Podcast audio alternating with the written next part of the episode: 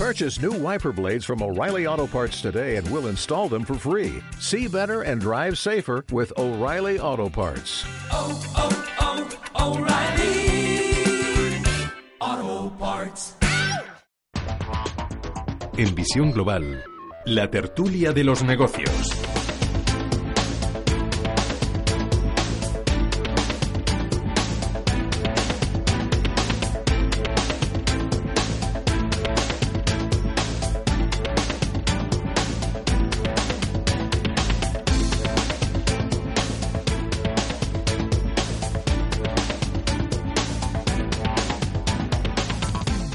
Después de la información, la- el análisis, llega la opinión y la reflexión a la tertulia de visión eh, global esta noche con Antonio España en los estudios centrales de Radio Intereconomía. Antonio, muy buenas noches. ¿Qué tal? Muy buenas noches. Antonio España es colaborador de Visión Global y del Confidencial y Vicente Montañez en eh, la capital del Turia, en Valencia. Vicente, muy buenas noches también. Muy buenas noches. Socio director en VMV Consulting y en alquilerejecutivos.com. Em, tema del día. Siguen siendo las eh, pensiones. Hoy, a propósito de la comparecencia en eh, la Comisión del Pacto de Toledo, a petición propia de la ministra Fátima Báñez para dar cuenta de sus eh, datos o cifras de la seguridad social. Digo de las suyas porque hemos consultado con algunos expertos y, en fin, varían mucho en función de si son oficiales o no son eh, oficiales. Dice la ministra que todo va muy bien, que, en fin, en el 17 vamos a cerrar con un poquito más de agujero, 18.000 y pico millones, pero que 2017 mm, es el año en el que se ha empezado a revertir la cuestión. Aunque en un momento determinado ha dicho algo que, en fin, em, llama mucho la atención. Dice que es necesario seis trabajadores en activo para pagar una pensión. Esto, mm, en fin, eh, ya no son mileuristas, son mm, mm, medio mileuristas, ¿no? Si esto es así. Vicente.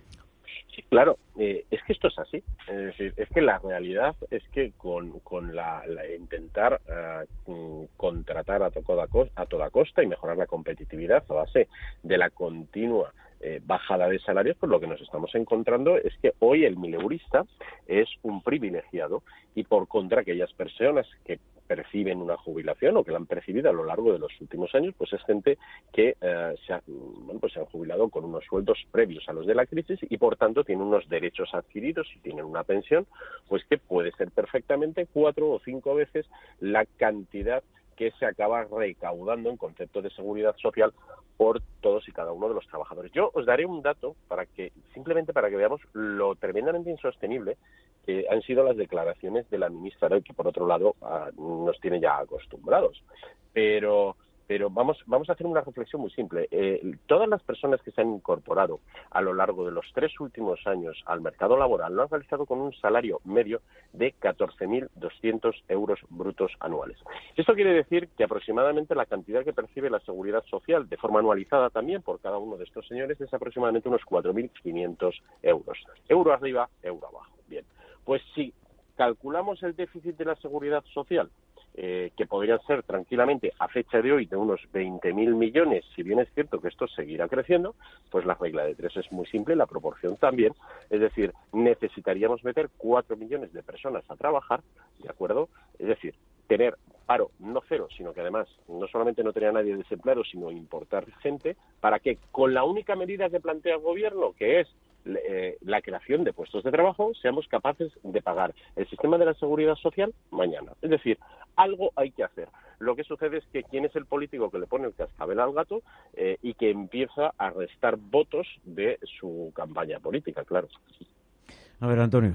No, no, sí, la, la, la aritmética es muy, eh, es muy clara, ¿no? Y, y que no intenten... El, pa- co- el papel lo aguanta todo, siempre se ha dicho. Pero Sí, sí, pero la aritmética que acaba de, de comentar Vicente eh, es demoledora. sí, es- no, no- eh, no hace falta tener grandes sistemas de cálculo actuarial para llegar a, para llegar a esa conclusión. Simplemente es, es, es patente y, desde luego, lo que no podemos es caer en, en la trampa que nos tienden de, de compararlo con el PIB, claro, como el denominador sube, baja el ratio y por eso se supone que el déficit es menor, que es mentira. el déficit sube en más de 200, más de 200 millones de, euros y de hecho se acerca, se acerca prácticamente a 19.000 millones de euros. O sea, que, mm. que de mejora nada. Lo único que sí, que es verdad que el PIB está creciendo y el déficit crece menos que el PIB, pero como si lo comparamos también con el déficit de, perdón, con el PIB de Estados Unidos, ¿qué sentido tiene comparar el, el déficit de las pensiones con el PIB? Si, si tuvieran, porque no, tienen ninguna ninguna relación. Entonces, eh, es cierto, desde luego no se va, no podemos esperarnos sentados mejor esperemos sentados a que, nos, a que lo solucionen los políticos, porque precisamente la crítica que le están haciendo a la mayoría de los partidos de la oposición es eh, pues la no revalorización de las pensiones con eh, la no indexación al IPC, con lo cual eh, así de difícil forma se va a arreglar el problema de las pensiones, sino que se va a agrandar aún más. siempre lo hemos comentado aquí. El tema de las pensiones es un tema a solucionar no en cuatro años, no en dos legislaturas, sino que por lo menos se necesitan 20 años para, para solucionarlo de una forma muy, muy gradual. Pero ¿por qué no hacen caso a los técnicos? Los técnicos, eh, en fin, han hecho informes y, eh, lo tienen claro. Es decir, eh, el diagnóstico es evidente. El sistema tiene que cambiar. Em, no quiere decir eso que em, tengamos que eliminar las pensiones, etcétera, etcétera. No van por ahí las cosas, sino que el, el modelo como tal tiene que Em, en el modelo tiene que introducirse determinadas eh, derivadas para que sea eh, sostenible. Todos queremos que sea sostenible. No creo que haya ni uno solo que no quiera que sea sostenible. Probablemente, en fin, no sé, a lo mejor las empresas eh, privadas que se dedican a esto, etcétera, etcétera. Pero bueno, entre los españoles no creo que haya uno solo que quiera que el modelo no sea sostenible. Pero los técnicos están diciendo hay que incorporar determinadas cuestiones para hacerlo sostenible. Vamos a ver, Manuel entonces yo es que el debate lo veo, lo veo también relativamente claro. Es decir, vamos a ver, ¿quién dijo eh, que no puede tener déficit la seguridad social? Esto de entrada es algo que se ha vendido y tampoco tiene por qué, porque tampoco debería de tener déficit eh, eh, una comunidad autónoma o tener déficit un ayuntamiento y se tiene, ¿vale? Con lo cual, lo primero que habrá que plantearnos es qué modelo queremos, ¿de acuerdo? Y si somos capaces mm, de hacerlo autogestionable o por contra necesitaremos habilitar partida en los presupuestos generales del Estado para el mantenimiento. Y eso es una decisión política, como se quiere hacer.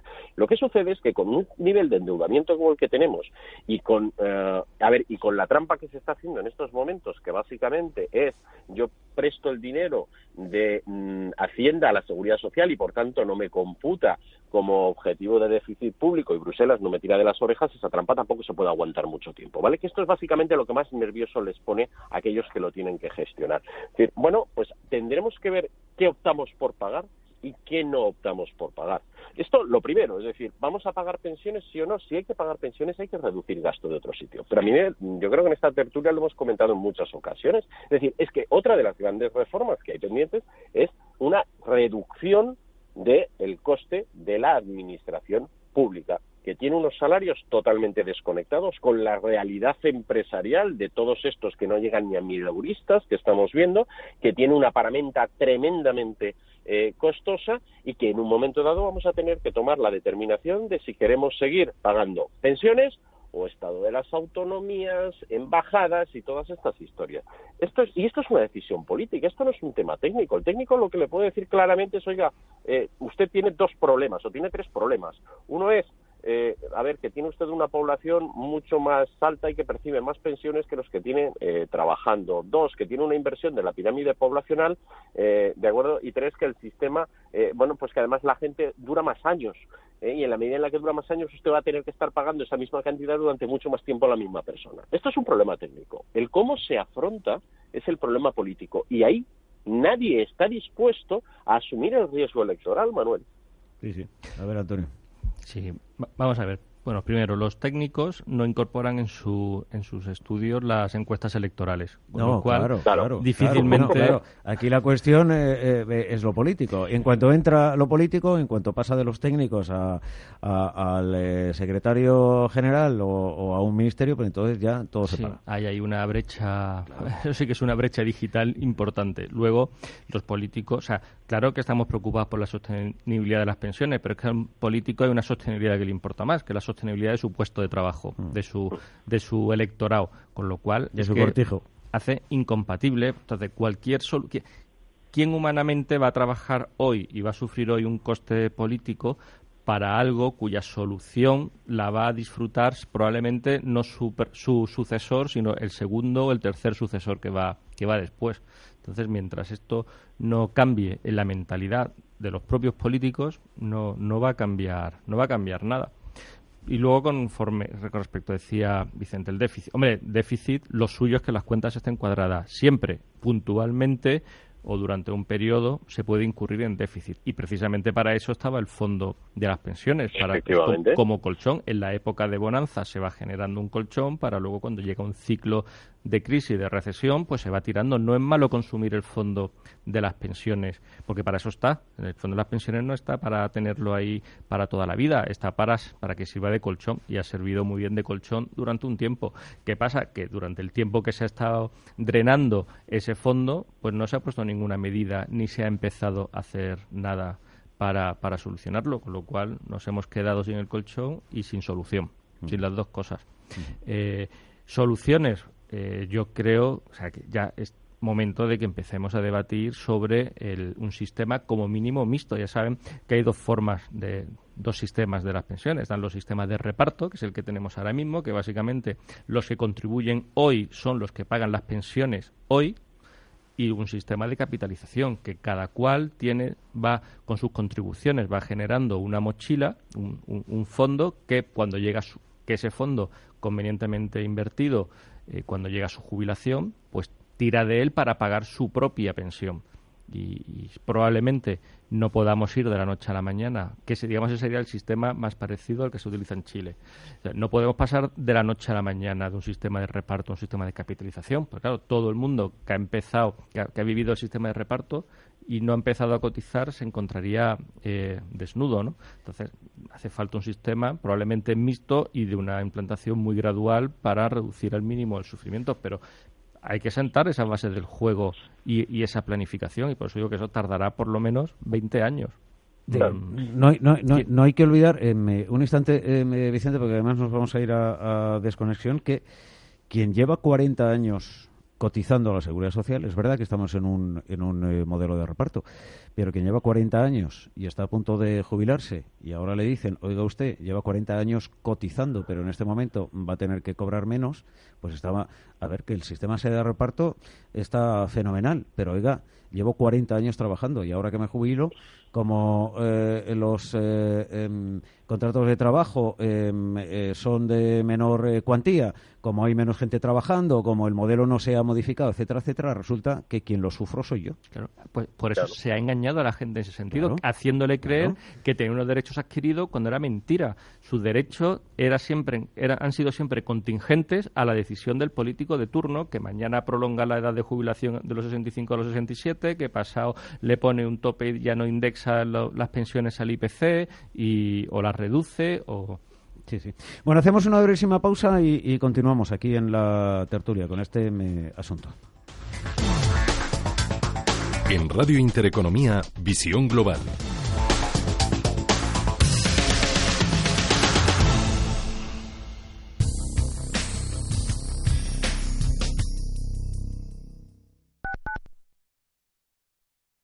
Descubre una mejor forma de invertir con Finanbest, agencia de valores. 50.000 fondos seleccionados para ti, monitorizados día y noche, con menos costes y más rentabilidad en asociación con el mayor banco de Europa. Entra ahora en finanbest.com y gestiona tus ahorros en un solo clic.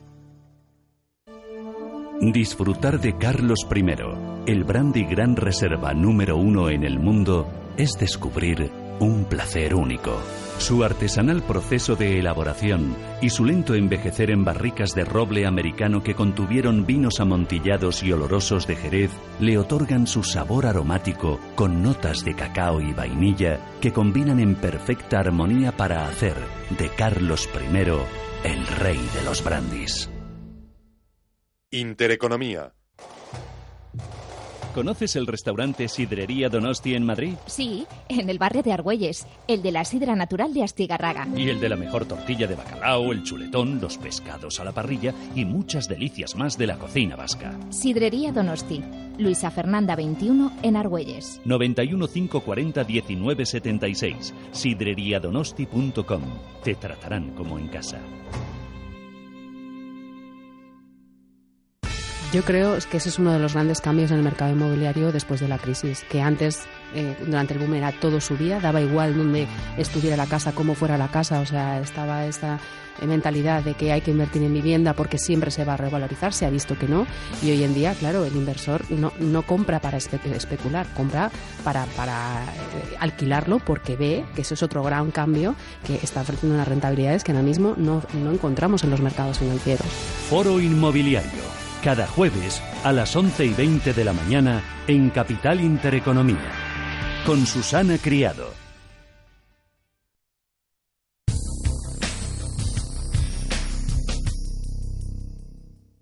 Radio Intereconomía.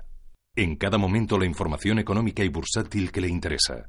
En todo momento la información general que necesita. En Radio Intereconomía, Visión Global, con Manuel Tortajada.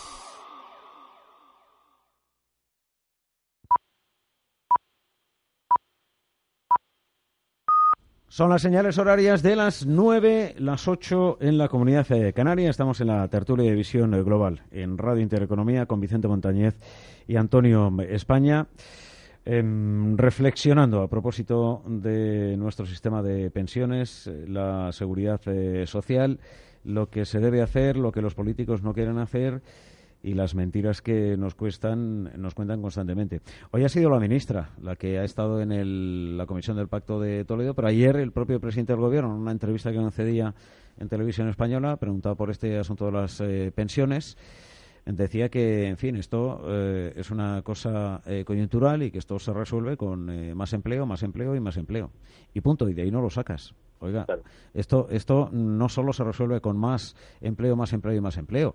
Em, esa es una de las variables, una de las variables, pero el sistema necesita retoques eh, eh, en otras eh, variables que son igualmente importantes. Hablábamos hace un instante con Antonio, pues a lo mejor hay que sacar del sistema el pago de pensiones no contributivas y de, de, otros elementos que están dentro del mismo sistema y que eso puede ir vía presupuestos y dejar exclusivamente pensiones en función de lo que es el movimiento laboral en, nuestro país, ¿no? Antonio.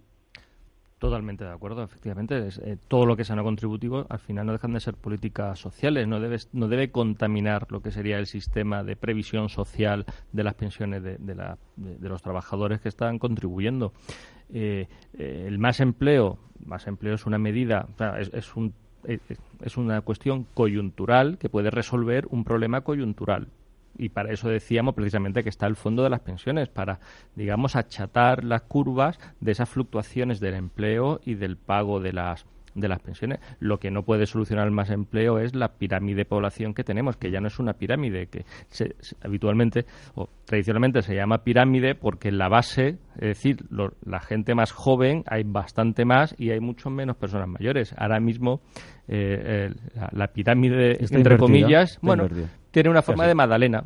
Una magdalena es estrechita en la base, se ensancha más o menos hacia la edad media y luego, lógicamente, también se va cerrando hacia, hacia arriba, pero de forma más achatada también. Eh, y eso, esa magdalena cada vez como un suflé va subiendo y subiendo. Entonces, claro, eh, si cada vez tenemos menos personas en edad activa por, por, mucho que reduzcamos la tasa de paro, las personas en, en, edad de trabajar y con capacidad de trabajar, pues si son menos, pues difícilmente vamos a resolver ese problema con más empleo, con lo cual hace falta resolverlo eh, de manera estructural, que no coyuntural. Vicente. Sí, totalmente de acuerdo con Antonio, pero es que yo añadiría más. Eh, y es eh, que no pensemos en que la situación va a seguir como hasta ahora. Es decir, lo primero que tenemos que ver es qué ha cambiado del año 2007 a este año y lo que ha cambiado es un mercado laboral eh, que ha tirado los salarios a la baja y eso es lo que hace que en su día hubiera una hucha y que ahora sigamos sin posibilidad de volver a restaurar esa hucha pero estamos frente a una revolución importantísima donde eh, van, a, van a aparecer de forma habitual en nuestras vidas todo lo que es la robótica, todo lo que es la inteligencia artificial, eh, y esto va a tener una repercusión todavía mayor que una crisis sobre el mercado laboral. Y esto obviamente se va a trasladar también a todos los elementos que intervienen en el estado del bienestar y por consiguiente eh, a las propias pensiones. Es decir, es que esto requiere realmente de un pacto de Estado y que mm, se ponga eh, el gobierno, digamos, en manos de los técnicos, se pongan a analizar de verdad, porque el sistema eh, tampoco a mí me valdría ya un sistema como el chileno, porque sería difícilmente encajable en, en, la casuística eh, de, de España, ¿no? Con lo cual, esto hay que darle bastante más vueltas. Y esto es lo que lo hace tan sumamente feo que no haya nadie eh, y como al final la mente de un político está puesta a cuatro años y en el mejor de los casos a dos, que es cuando tiene o autonómicas o nacionales, ¿no? Pues, pues así es imposible, así es imposible desde luego acometer un tema que no nos equivoquemos que quien lo tome va a tener un coste electoral brutal, porque estamos hablando de nueve millones y medio de eh, pensionistas en este país y que son nueve millones y medio de votos. ¿eh? Desde luego. Bueno, eh, hablabas de la robótica, eh, Vicente. Esto me da paso al eh, siguiente tema, lo sucedido en eh, Figueruelas. De repente saltan las alarmas y prácticamente Opel dice que se marcha. Al final entra en negociaciones con los sindicatos y los sindicatos llegan a un acuerdo con la dirección, pero rebajando el sueldo. Em, es lo que hay. Esto o, o, esto. Porque, eh, en fin, hay eh, robots eh, que están trabajando ya, haciendo lo que hacen algunos empleados en la factoría de, Opel en, en Figueruelas, en otros países. Allí hacer un coche lo hacen más rentable, vía costes. Y esto em, no es seguramente más que el principio de una tendencia, no solo en este sector, en el del eh, automóvil, sino en otros muchos. Antonio. Sí, bueno, la robotización y la tecnificación es una tendencia desde la revolución industrial prácticamente, o sea que, que, eso es así y cada vez los avances tecnológicos pues lo que han venido es sustituyendo eh, mano de obra pues por, por, por equipo de capital. Y lo, eso es lo que permiten es poder construir un coche. Miremos ese, ese lado del, del, espejo, ¿no? permite construir un coche en bastante menos tiempo, con bastante menos eh, horas de, mano de obra y por lo tanto abaratándolos. Y gracias a eso el coche se ha popularizado.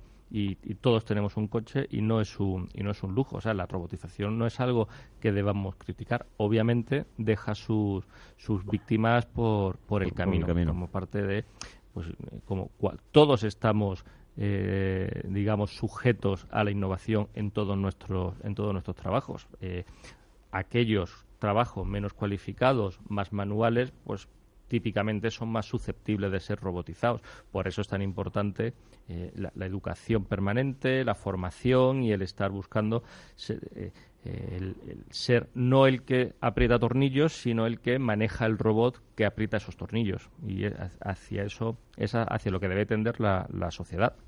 Bueno, y hacia ahí tiende, si miramos de por parte del, del eh, consumidor, Vicente, tiende al low cost. Indudablemente, eh, pero mm, si es que lo hacemos todos nosotros. Sí, sí, por eso digo que eh, yo he escuchado hoy muchas críticas a lo que está haciendo Opel, eh, a que se le baje el salario a los trabajadores, pero evidentemente dentro de esas críticas, al final, si la pregunta fuera, em, ¿va a comprar un Opel por 30.000 o por 12.000? ¿Por qué Opel se decantaría? Y es evidente que se decantaría por el de 12.000, la inmensa mayoría.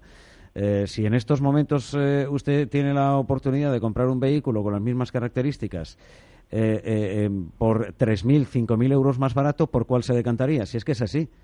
Eh, si es que lo hemos, lo hemos visto también aquí en España, por ejemplo, con la dieselización. En un momento determinado, España era un, un eh, país que utilizaba el, el motor de gasolina.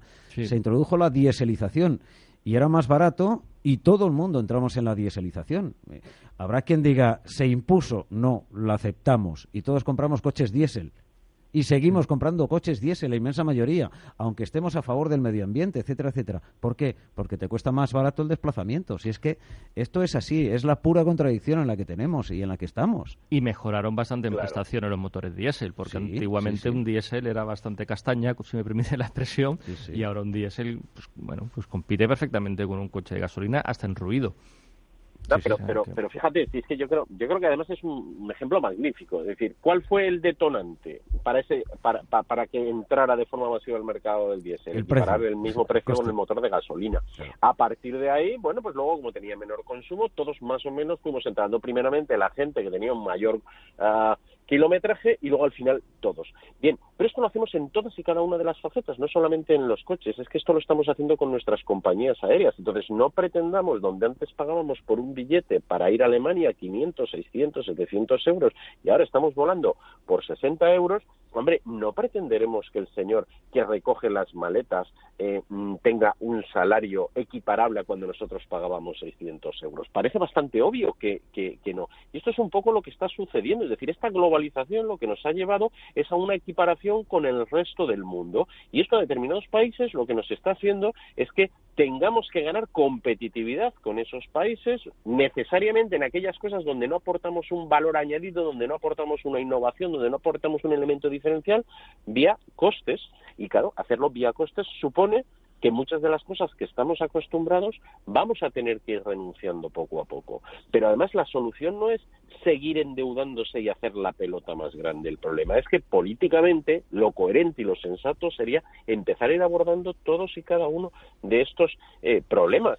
Eh, hablamos de gasto social, empezamos a hablar de renta básica mínima y todas estas cosas. Todo esto está muy bien, pero lo que no, no empezamos a ver es que va a ser muy difícil mantener este estado del bienestar de aquí 10, 15, 20 años, con lo cual la optimización de costes y la mejora de la productividad del sector público es la principal asignatura que tenemos en estos momentos si queremos darle viabilidad al sistema público de pensiones, al sistema público sanitario, al sistema público de educación, etcétera, etcétera.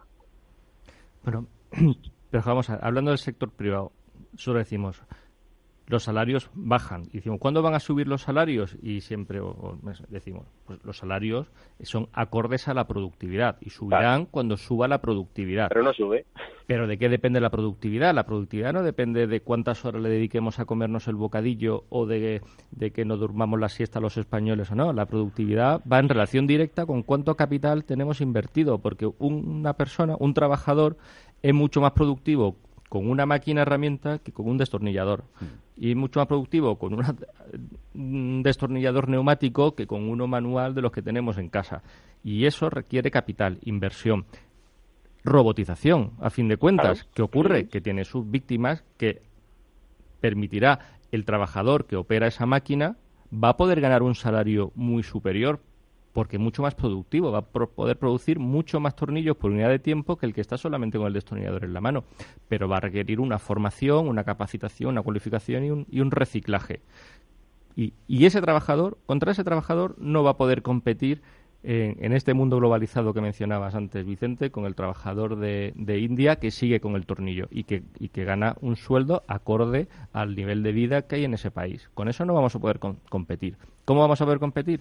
Invirtiendo en capital, invirtiendo en maquinaria, en robotización y reciclando a nuestros trabajadores para que sean capaces de manejar todos esos robots, sean eh, eh, hardware tipo herramienta o software en, aquellos trabajos que son administrativos. ¿Significa esto que va a haber menos trabajo eh, para, para, para estos trabajadores? No, porque precisamente lo que permite esta mejora de la productividad y esta mayor tecnificación de la sociedad es producir productos más baratos y que la gente tenga eh, más capacidad para acceder pues a coches, a tecnología, etcétera, pues obviamente aumenta la demanda y hará falta mucha más gente manejando esos robots y surgirán nuevos trabajos de mantenimiento, de de servicios alrededor de toda esta industria, como ha pasado siempre. La sociedad de la revolución industrial se ha venido tecnificando y hay más trabajadores ahora ocupados o menos que en el siglo XIX o en el siglo XVIII antes de la industria. Hay más y nuestro nivel de vida es mayor ahora o es menor. Ahora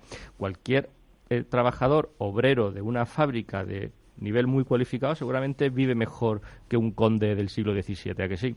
Pues eso no debemos verlo, pero lo que no podemos es negarnos a, ver, cegarnos y ver solamente el corto plazo. estoy totalmente de acuerdo, pero aún así vuelvo a insistir, es decir, o empezamos a tomar esas medidas ya, o, vamos, o, rápidamente se va a invertir. Es decir, es que aquí deberíamos empezar a hablar de cuál es nuestro nivel formativo, qué, qué, educación estamos dando en nuestras universidades, cuál es nuestro nivel tecnológico, cuál es la inversión que se está realizando no solamente en la parte privada, sino en la parte pública. En la parte pública no se está invirtiendo absolutamente Bueno, no hay ninguna, no hay ninguna política eh, en ese sentido. No hay ninguna política pública en ese sentido, ninguna. No, hay una política de, subvencionar a... De subvencionar el voto, es decir, digámoslo claro, de subvencionar el voto. Así es. Y mientras tanto el eh, ministro de, Industria está optando a la vicepresidencia del Banco Central Europeo, ¿eh? que está defendiendo sus propios intereses, más que los de España. Bueno, del asunto catalán, ¿queréis decir algo? Eh, estamos ya entrando en un escenario distinto, diferente a vuestro juicio. A ver, Vicente. Yo, mira, no. Lo he dejado, lo he dejado para el final, ¿eh? no voy a entrar en los SMS y tal igual, pero da la sensación de que estamos entrando en un eh, nuevo escenario, ¿no? Yo sinceramente no lo creo. Es decir, me cambiarán, me cambiarán de collar, pero o me cambiarán de galgo, pero no me cambiarán de collar.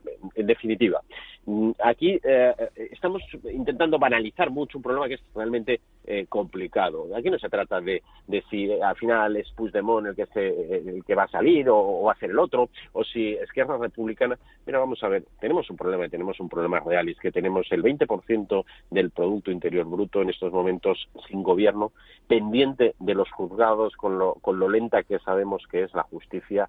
Esto nos está pasando eh, factura. Yo no quisiera ser malo en la lectura, pero tal vez, tal vez esta presión por parte de Opel también tenga que ver algo con esta situación que se está viviendo, ¿no? Entonces, mm, yo creo que el problema va a ser complicado, no va a ser un problema que se vaya a resolver de una forma evidente y como quiera, probablemente lo que estaremos viviendo es otro episodio de esta larga serie pero sin lugar a duda parece que vamos a cambiar de episodio, pero ya me gustaría a mí cambiar de cambiar de serie y pinta de que no. ¿eh? Sí, yo, eh, estoy, yo estoy de acuerdo con Vicente. Yo creo que aquí ahora mismo el, el resultado de, de estos últimos movimientos es, es imprevisible. No sabemos eh, al final porque Puigdemont el propio se ha, aunque ha aceptado, ha, confirmado esto, pero luego se han hecho referencia a su declaración institucional, a ver si es verdad que se retira, con lo cual sería un descanso, un descanso para todos. Pues yo no entiendo tampoco el altavoz mediático que se le presta a un prófugo de la justicia que además no tiene ningún cargo institucional todavía ni puede tenerlo porque tiene serias restricciones para ello. Entonces, eh, si, quitamos a Puigdemont de, de, la ecuación, algo habremos ganado, pero a partir de ahí no sabemos porque está todo súper radicalizado. Y ojo, unas nuevas elecciones, el resultado para mí se me antoja bastante impredecible también. Oye, por cierto, em, eh, Vicente, que estoy leyendo que ahí en Valencia lo que más preocupa a, los eh, ciudadanos es la suciedad.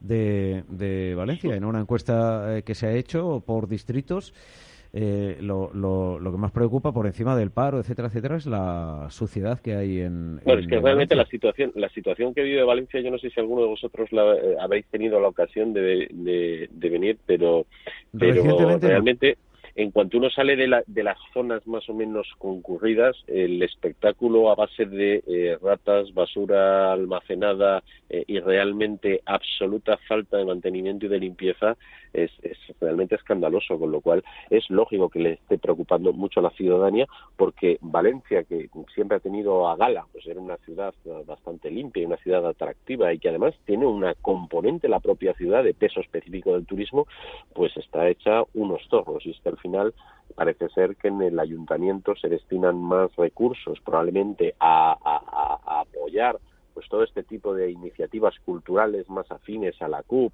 o, incluso procesiones de reinas magas y cosas de este estilo, más en definitiva que lo que son los, los propios servicios de limpieza. Insisto, la ciudad está eh, realmente para preocuparse. Sí, sí, te digo que esta encuesta, y es una encuesta eh, del propio ayuntamiento, ¿eh? distrito por distrito, el principal problema, la limpieza. Pues ¿sabes dónde ha pillado a la concejal de, de limpieza responsable del área? eh, Pilar Soriano, esta, esta encuesta, los resultados de esta encuesta. No, sorpréndeme, no, no, lo sé, de verdad. En la joyería Tiffany de Nueva York. ¿Eh? donde está disfrutando de unos días de vacaciones. En la Podemita, en la joyería Tiffany. Hombre, tienen derecho de ir donde cada uno donde quiera, ¿eh? ¿eh? Oye, yo respeto que, eh, efectivamente, yo respeto que cada uno vaya donde quiera ir, pero yo, yo no. ¿Quién le gusta a los defensores de la gente ser casta, eh? Cuanto tiene la primera ocasión. Fíjate qué barbaridad. Pues, pues en la joyería Tiffany le ha pillado el, el resultado de, de la encuesta en la que los sus vecinos eh, consideran que la limpieza es el mayor problema en estos momentos en eh, Valencia. Querido Vicente, cuídate mucho. Un abrazo muy fuerte. Vosotros también, un fuerte abrazo a los dos. Hasta la próxima semana. Socio y director en VMV Consulting y en alquilerejecutivos.com. Antonio España, un placer también. Buena semana. Un placer, buenas noches. Eh, colaborador del Confidencial en su blog. Tienen ocasión de, en fin, leer y analizar cuestiones de actualidad muy interesantes. Gracias, Antonio. Visión Global con Manuel Tortajada.